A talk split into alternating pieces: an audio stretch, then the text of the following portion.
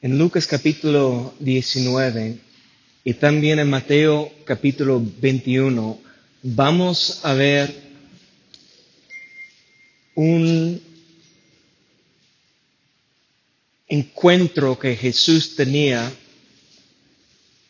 con el pueblo, con la multitud, con los fariseos, con la gente religiosa, la gente religiosa.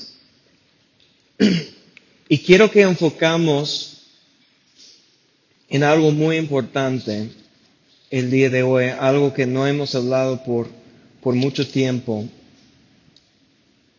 Está en la porción de Lucas capítulo 19 cuando está hablando de la entrada triunfal en Jerusalén. Son días antes que Jesús fue entregada a la cruz. Y quiero leer Lucas capítulo 19 versos 37 al 40. Dice la palabra, cuando llegaban ya cerca de la bajada del monte de olivos, toda la multitud de los discípulos, gozándose, comenzó a alabar a Dios a grandes voces por todas las maravillas que habían visto, diciendo, bendito el Rey que viene en el nombre del Señor, paz en el cielo y gloria en las alturas. Entonces algunos de los fariseos de entre la multitud le dijeron, Maestro, reprende a tus discípulos. Él respondiendo les dijo, os digo que si estos callaran, las piedras clamarían. Vamos a hacer una oración. Padre, en el nombre de Cristo Jesús, te doy gracias, Señor, por este día, este momento de estar en tu presencia, para abrir tu palabra y para abrir nuestro corazón, para recibir tu palabra como la buena semilla en nuestro corazón. Ayúdanos, Señor, entender. Ayúdanos, Señor, ser hacedor de su palabra. En el nombre de Cristo Jesús. Amén. Tengo un, buen tiempo meditando sobre dos dichos que Jesús va a decir en esos dos capítulos paralelos que vamos a ver. Y esa es, esa es la, la primera frase que él dice. Os digo que si estos caerán, las piedras clamarían. El martes pasado estamos hablando de la importancia de refrenar la lengua. En otras palabras, de controlar las palabras que estamos diciendo.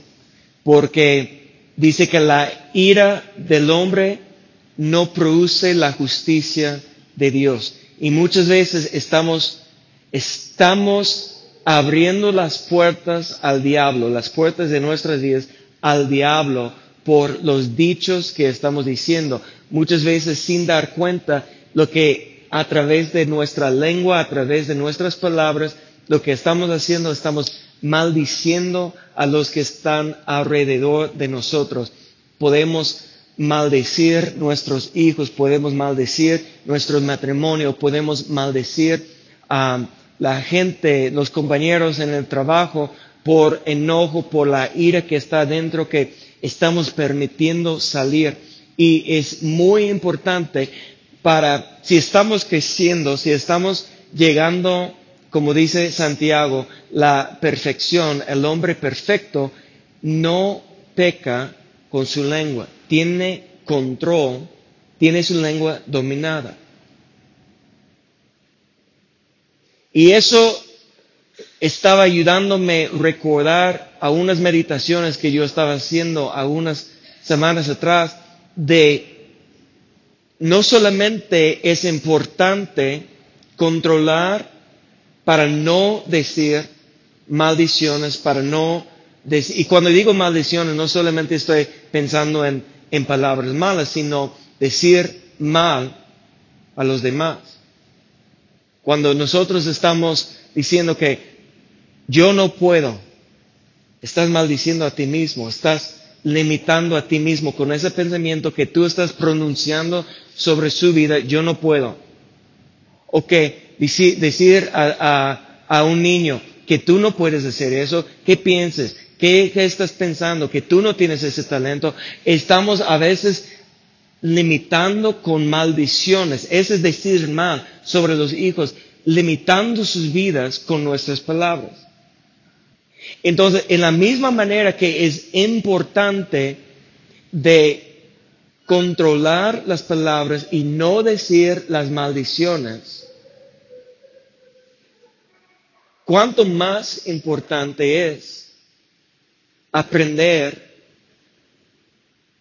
decir las palabras correctas. En, en, este, en estos versos que vimos aquí en Lucas, Jesús está entrando a Jerusalén y la gente está reconociendo su obra. La gente está reconociendo sus milagros. La gente está reconociendo las sanidades que ha hecho Jesús. La gente está reconociendo la obra que Jesús estaba haciendo entre ellos, entre las multitudes. Dice aquí, la multitud de discípulos estaban gozando y comenzaron a alabar a Dios. Y cuando, y su alabanza de Jesús estaba ah, despertando la ira, el enojo de sus enemigos. Y es algo que vamos a ver en dónde va Jesús con eso. Pero esa es la primera, el primer dicho, la primera frase que Jesús declaró cuando ellos estaban, sus enemigos, que estaban atacando a él, porque en su pensamiento los fariseos están rechazando a Jesús como el Hijo de Dios. Ellos están rechazando la idea que Él es el Hijo de David, el Rey de Israel que viene, el Mesías que están esperando. Ellos ya han decidido en su corazón que Él no puede ser. Porque ellos tenían expectativas diferentes. De un rey que va a venir para conquistar los romanos. Para rescatar el pueblo de, Israel de la esclavitud a Roma. Ellos estaban esperando algo diferente. Pero la gente que no eran tan religiosa, la gente que los fariseos están diciendo que son pecadores, que son los publicanos, que están robando de la gente, son rameras, que están juzgando y criticando a los demás, que ellos que estaban abriendo realmente su corazón a Jesús por la fe y recibiendo sanidad, recibiendo una restauración, ellos estaban viendo a Jesús con ojos espirituales. Y ellos de su corazón comenzaron a alabar a Jesús. Pero eso despertó la ira, el enojo de sus enemigos. Sus enemigos dicen, maestro, reprende a sus discípulos, porque él estaba recibiendo la alabanza.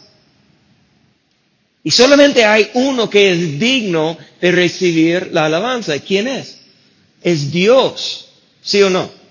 Solamente Dios es digno de recibir la alabanza. Pero ¿quién es Jesús? Es Dios. En el principio era con Dios y era Dios. Y eso es lo que los fariseos estaban rechazando.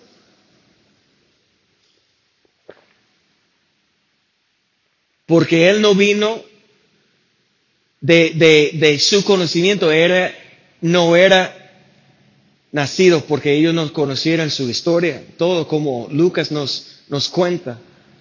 Pero ellos están pensando, Él es de Nazaret, no viene ningún profeta ni el Mesías de Nazaret. Ellos están viendo solamente un, un hombre de 30, 33 años vestido como un carpintero, hijo de carpintero.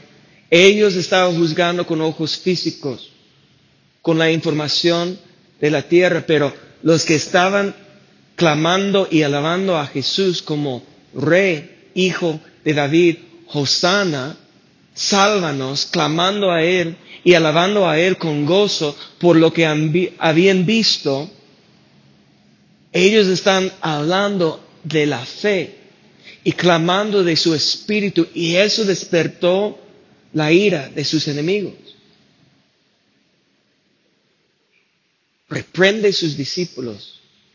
Pero Jesús, la primera dicho de aquí, os digo que si estos cayeran, las piedras clamarían.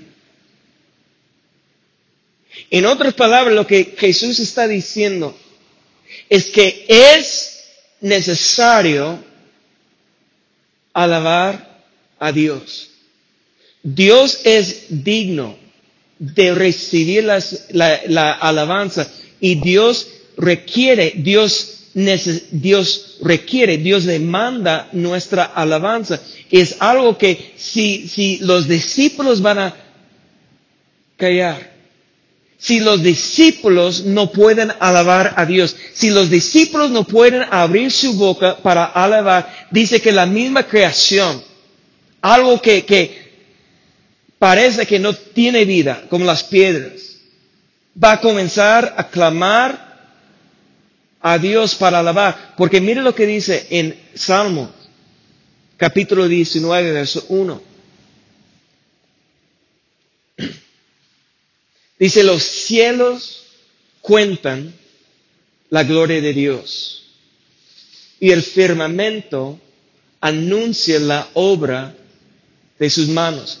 En Romanos capítulo 1 habla que todo el mundo, si han escuchado el Evangelio, si han leído la palabra de Dios, el Antiguo Testamento o el Nuevo Testamento, que aún la persona que no ha escuchado el nombre de Jesús, por la creación han visto el testimonio. La creación misma está testificando que hay un creador.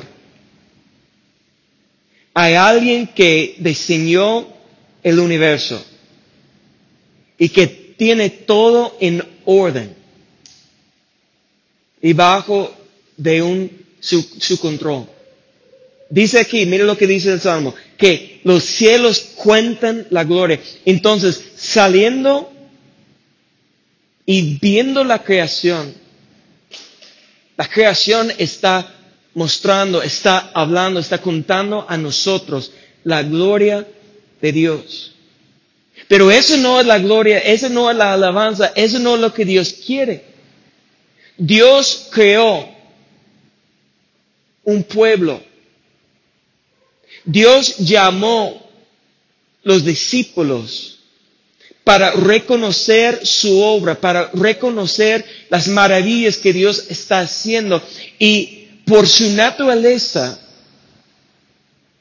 Jesús no estaba diciendo, alábame. ¿O sí? La palabra dijo que ellos viendo las maravillas comenzaran a gozarse y comenzaran a alabar.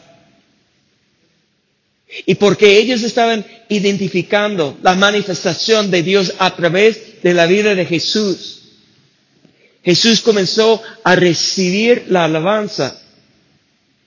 Y porque es Dios, porque era Dios, porque es Dios, Él puede recibir la misma alabanza que solamente eh, es digno Dios para recibir. Amén.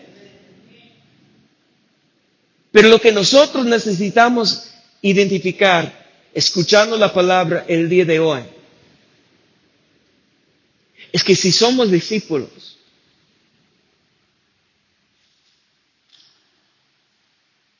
y si no estamos alabando a Dios, es porque hemos dejado de ver las maravillas de su obra en nuestras vidas. Yo veo en el pueblo de Dios que muchas veces estamos callados, que muchas veces no tenemos alabanza, no tenemos acción de gracias, no tenemos un testimonio saliendo de nuestro corazón de la bondad de Dios, de su misericordia, de la obra que Dios está haciendo en nuestras vidas. Muchas veces la única cosa que sale de nuestra boca son las quejas, nuestros afanes y preocupaciones, miedos, porque no estamos tomando tiempo para levantar nuestros ojos y ver la gloria de Dios que está manifestando en nuestra vida. No estamos tomando el tiempo para pararnos y para contemplar su gloria, su majestad, su bondad. Y sabes que yo entiendo que a lo mejor es porque estás pasando un tiempo difícil. Yo entiendo porque a lo mejor estás pasando una tribulación, una tormenta que, que quiere robar el gozo de su corazón. Pero ¿qué es lo que dice la palabra? Pablo dice, en cada circunstancia, da gracias.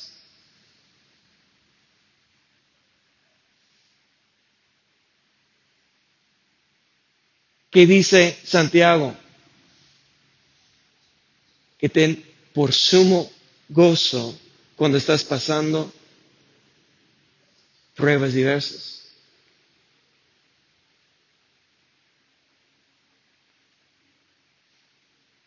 Y a lo mejor estamos intentando con todo nuestro corazón, con todo nuestro ser, refrenar la lengua para no permitir salir las maldiciones, las quejas, las murmuraciones. Pero ¿sabes lo que puede ayudar a nosotros cambiar nuestra actitud? Es ver, buscar, enfocar en la obra que Dios está haciendo, en la manifestación que Dios está haciendo en nuestras vidas.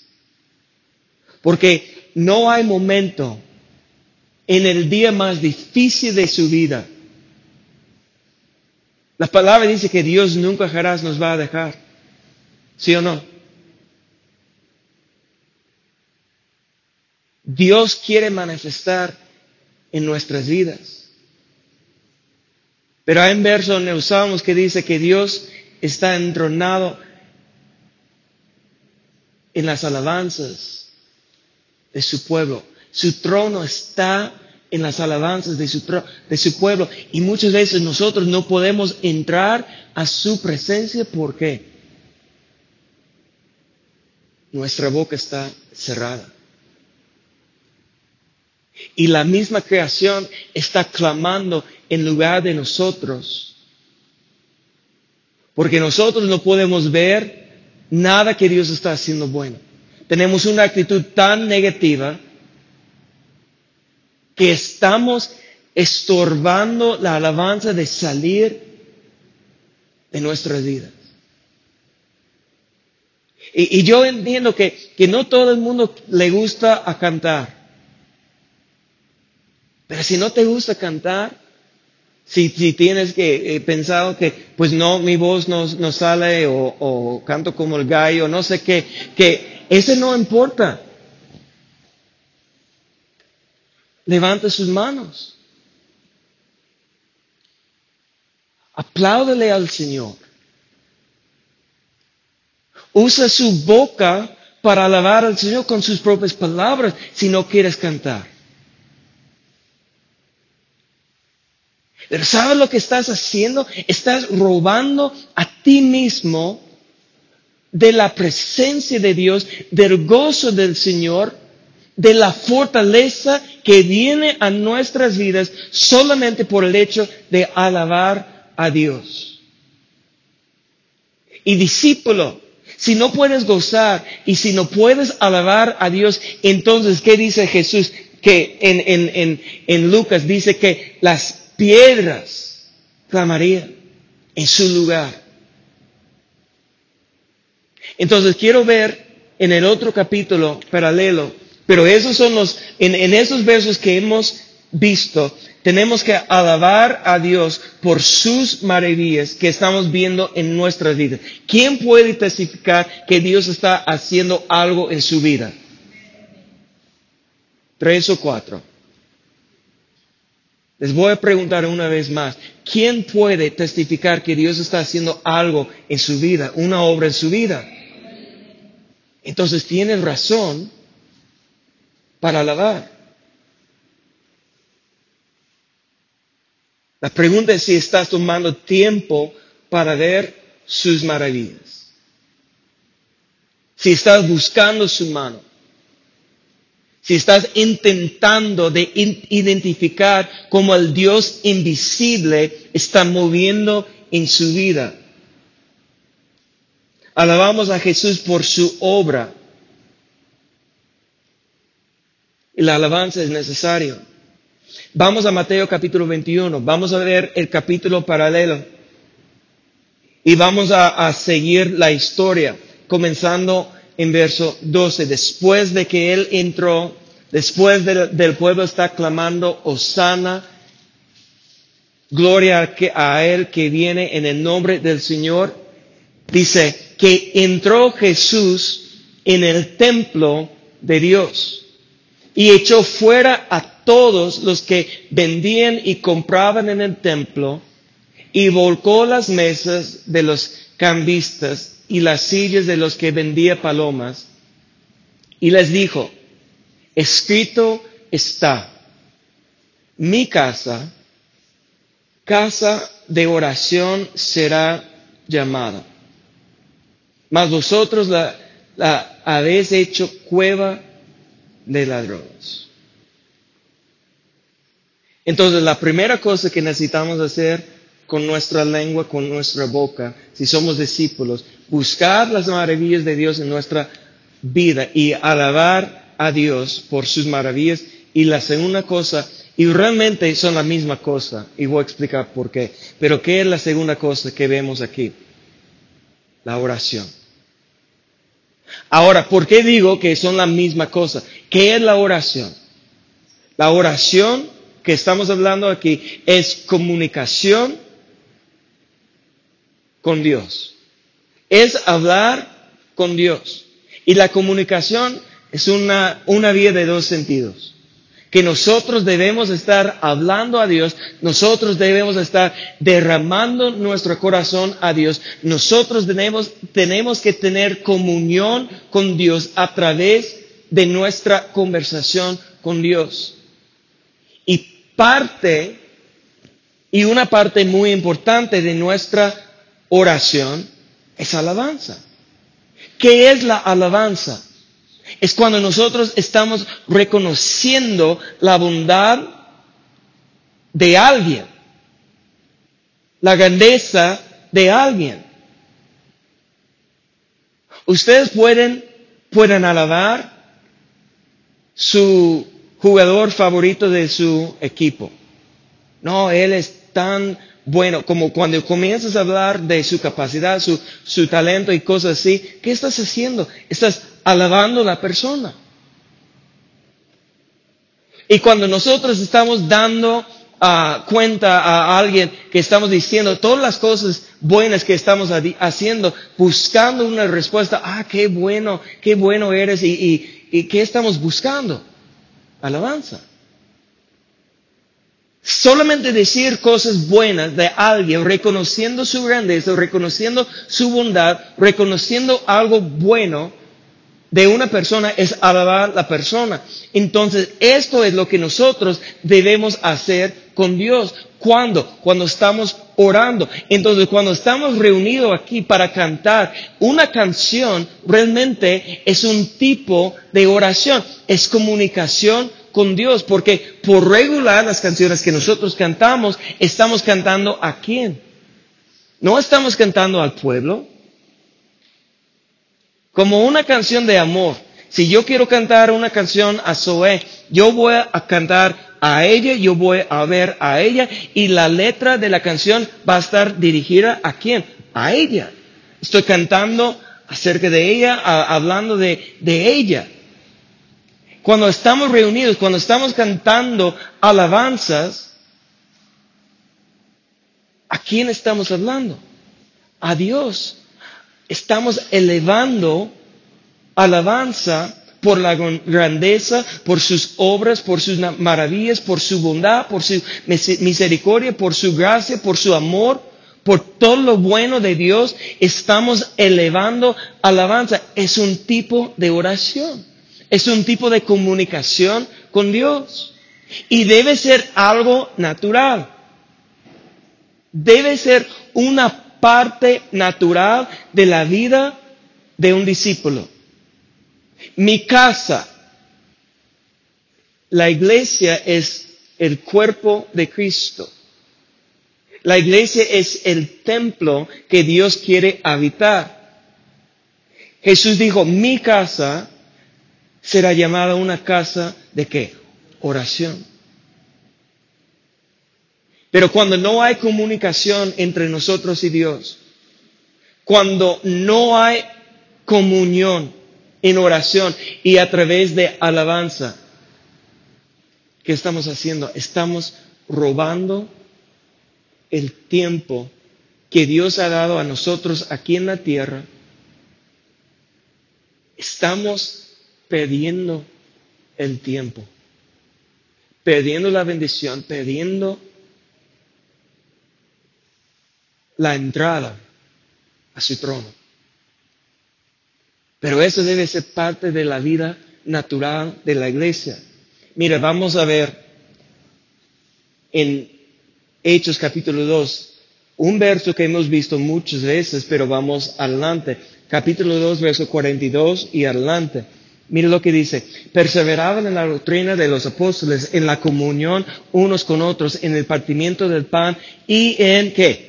Las oraciones. Entonces, hemos visto ese verso muchas veces. Son cuatro disciplinas principales de la iglesia. Pero hay más que muchas veces no hablamos. Dice, sobrevino temor a toda persona y muchas maravillas y señales eran hechas por los apóstoles.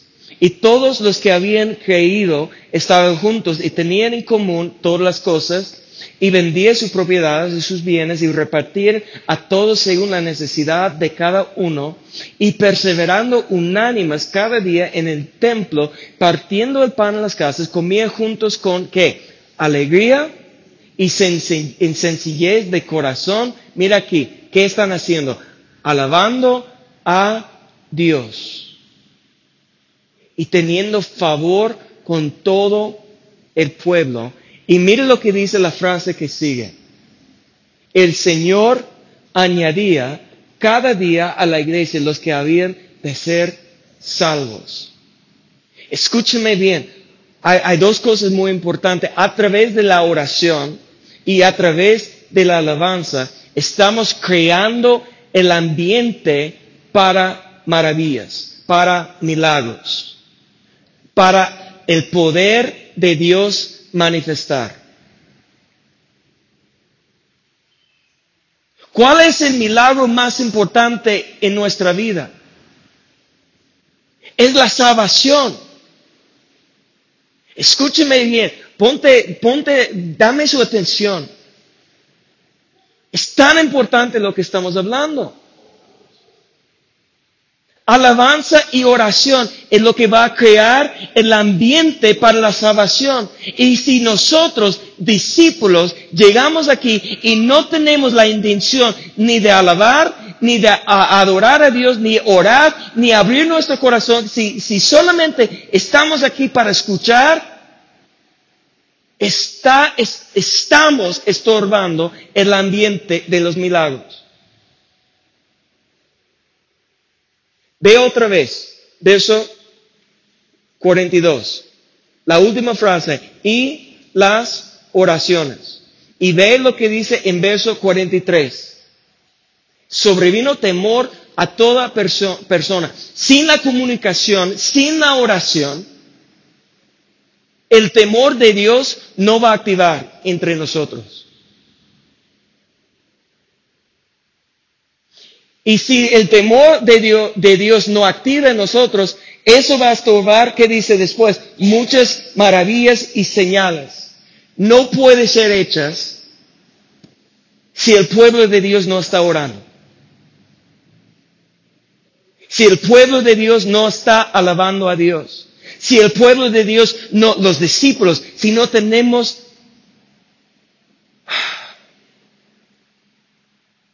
comunión con Dios. Yo no sé por qué hay tanta distracción hoy, pero por favor, dale a Dios reverencia, por favor. sin oración, sin alabanza, si estamos aquí nada más para sentar en una silla, para check, ya lo hice mi obra religiosa esta semana, eso no sirve para nada.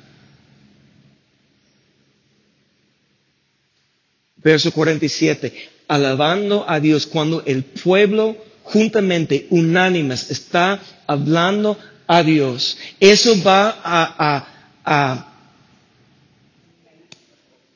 va a establecer el ambiente para la salvación. Porque yo estoy viendo que todos que estamos aquí el día de hoy, ninguno de nosotros el día de hoy tenemos a alguien invitado para escuchar, escuchar el Evangelio. ¿Y quién tiene que llevar la gente a los pies de Cristo son, eh, son el pueblo de Dios. Y yo no sé si puede ser la conexión que por falta de oración y por falta de alabanza, por falta de ver las maravillas que Dios está haciendo en nuestra vida, por nuestra mala actitud, por quejar, por murmurar, por lo que sea, en lugar de orar y alabar a Dios, estamos estorbando el ambiente para la salvación. Porque, ¿qué pasó cuando había unidad? Unánimas alabando a Dios. Todos los días estaba añadiendo a Dios a la iglesia, los que habían salvados. Entonces Mateo 21, verso 13, otra vez, mi casa será casa de oración. Verso 14.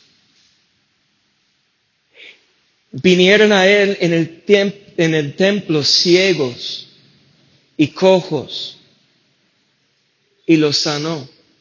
Mira, otra vez, vamos a ver cómo, cómo el ambiente se cambia por la alabanza.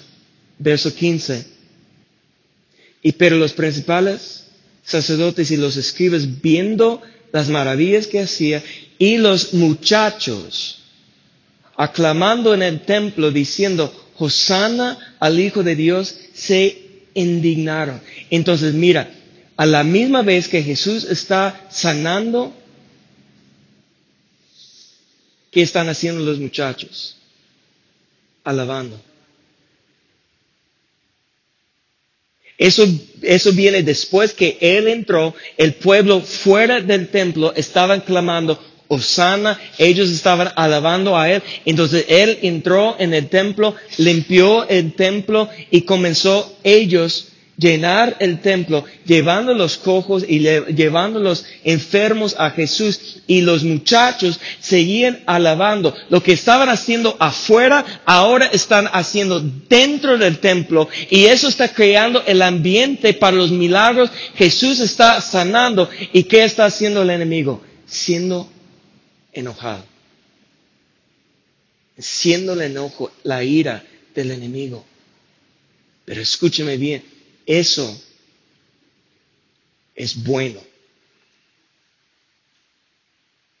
Mire cómo Jesús va a responder. Es muy importante su respuesta. Verso 16. Dice, le dijera Jesús, ¿oyes lo que estos dicen?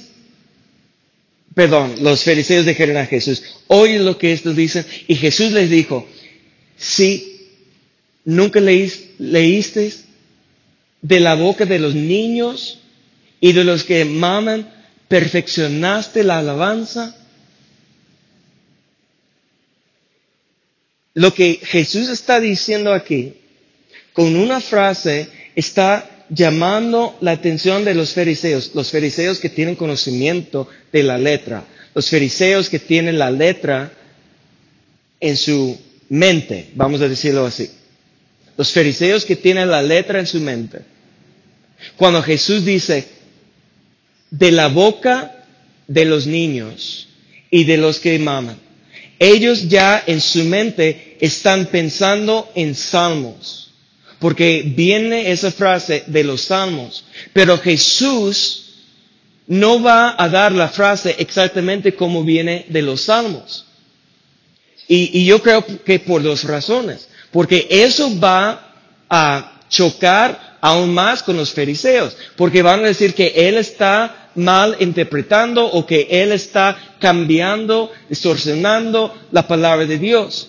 Pero sabemos nosotros que Jesús es el mismo verbo de Dios. Amén. Es la palabra de Dios. Y todo Él declaró que todo lo que yo hablo, hablo de parte de quién? Del Padre. Él está la boca. Él está profetizando la palabra que viene directamente del trono. Entonces, Él usó una frase exacta del Salmo capítulo 8, verso 2, pero cambia la última frase. Entonces, hay dos razones. Uno, para chocar con los fariseos. Porque los fariseos nunca jamás van a recibir su palabra, punto. Porque tienen un corazón duro, ellos no están abriendo su corazón, entonces e-, ellos están rechazando la palabra.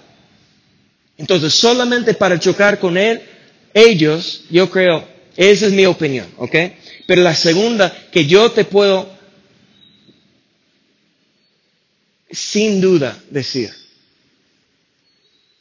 es que Él está dando la revelación del Salmo, capítulo 8.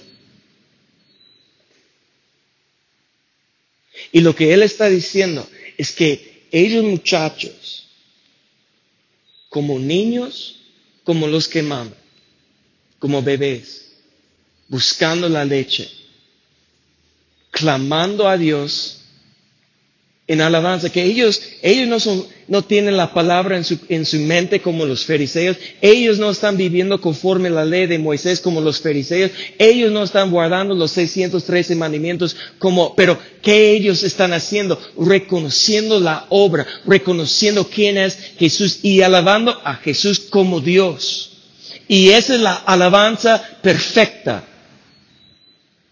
cuando están viendo las maravillas que Dios está haciendo y sin importa su situación actual, que están viendo la obra de Dios en su vida y alabando, esa es la alabanza perfecta, que está creando el ambiente para los milagros, que está creando el ambiente para la salvación. Pero los enemigos de Jesús están enojados. Entonces yo quiero ver cómo dice el Salmo. Vamos a Salmo capítulo 8 y vamos a iniciar desde verso 1.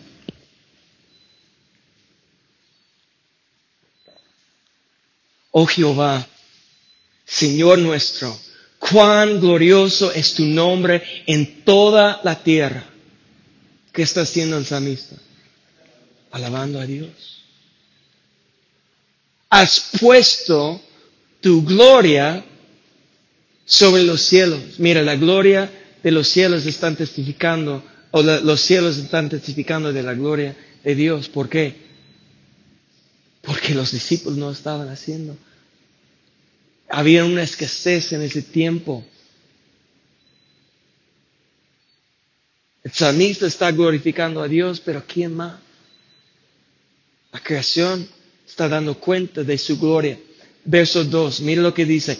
De la boca de los niños y de los que maman. Esa es la frase que Jesús usó perfectamente de los salmos. Eso captó la atención de los fariseos, que él está hablando de, Salmo capítulo 8, verso 2.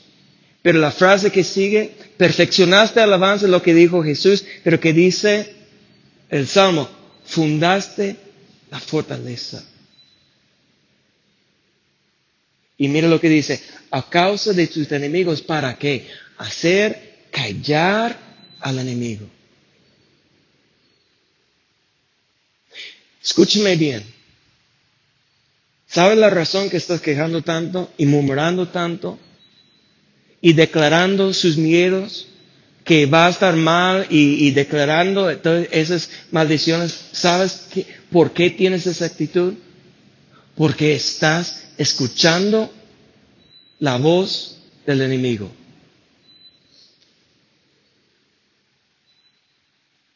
Y mientras que no estamos perfeccionando la alabanza,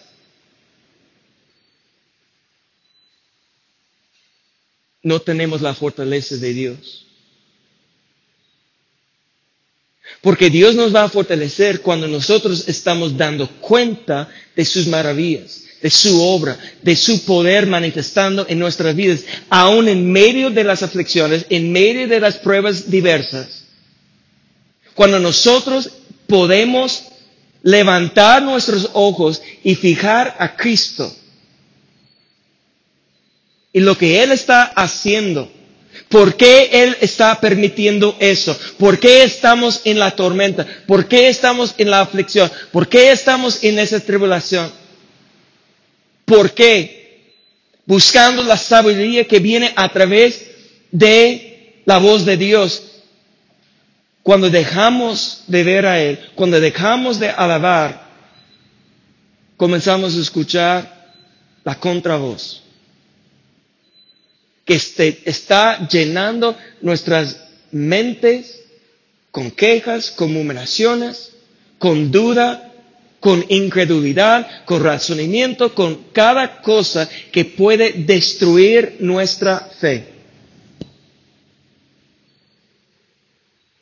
Y cada vez estamos más débiles. ¿Por qué? La perfecta alabanza, que es como un niño que solamente está clamando por su Padre, reconociendo su necesidad, su dependencia de su Padre, glorificando a su Padre por su obra que está en su vida, por la salvación. Estamos cortando la fortaleza de Dios a nuestras vidas. ¿Están conmigo?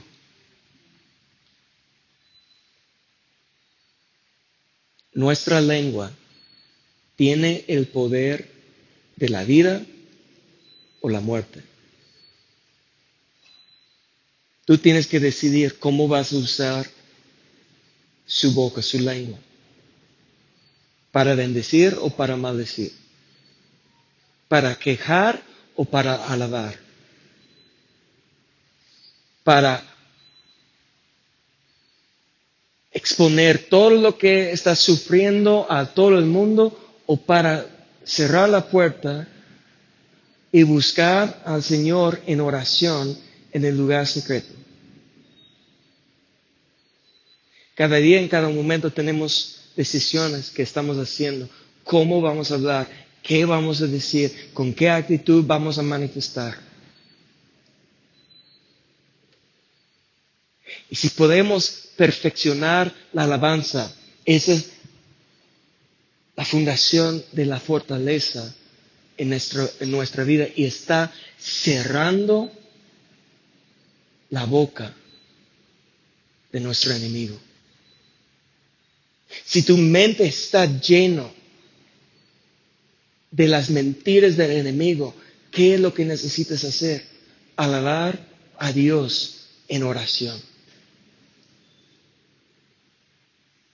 Lo que, si, si necesitas cambiar su mente, mire lo que dice en Filipenses capítulo 4, verso 8. Capítulo 4 tiene unos tesoros increíbles. Solamente vamos a ver un verso, verso 8. Por lo demás, hermanos, todo lo que es verdadero, todo lo honesto, todo lo justo, todo lo puro, todo lo amable, todo lo que es de buen nombre, si hay virtud alguna, si algo que dice digno de alabanza, pensad en esto y comienza a hablar la alabanza que Dios merece.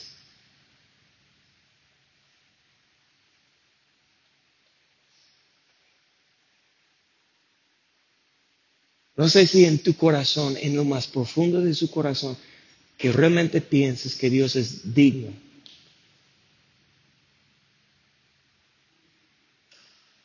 ¿Por qué nuestra boca es tan cerrada?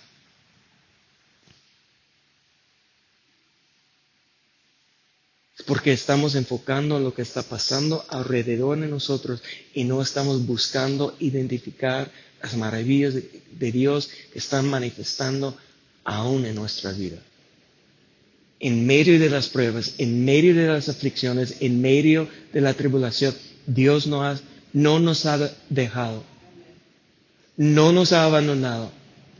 Él está ahí, pero ¿cuándo va a, a manifestar su fuerza, su fortaleza en nuestra vida? Cuando comenzamos a orar y alabar.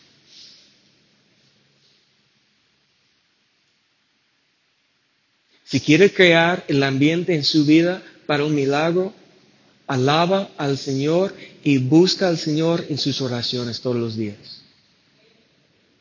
Si quieres ser usado, si quieres ser sal y luz en el mundo para llevar gente a Cristo, ¿qué va a crear el ambiente en su vida de la fortaleza, del poder de Dios manifestando sus oraciones y sus alabanzas? Las quejas y murmuraciones, solamente está quitando de nuestra vida la fuerza de Dios. Estamos escuchando la voz de Satanás. Estamos perdiendo la fe. Pero hay algo tan sencillo que puedes hacer, que, que podemos hacer todos los días. Buscar al Señor en oración, alabando al Señor por sus maravillas, porque Él es digno. Amén. Póngase de pie.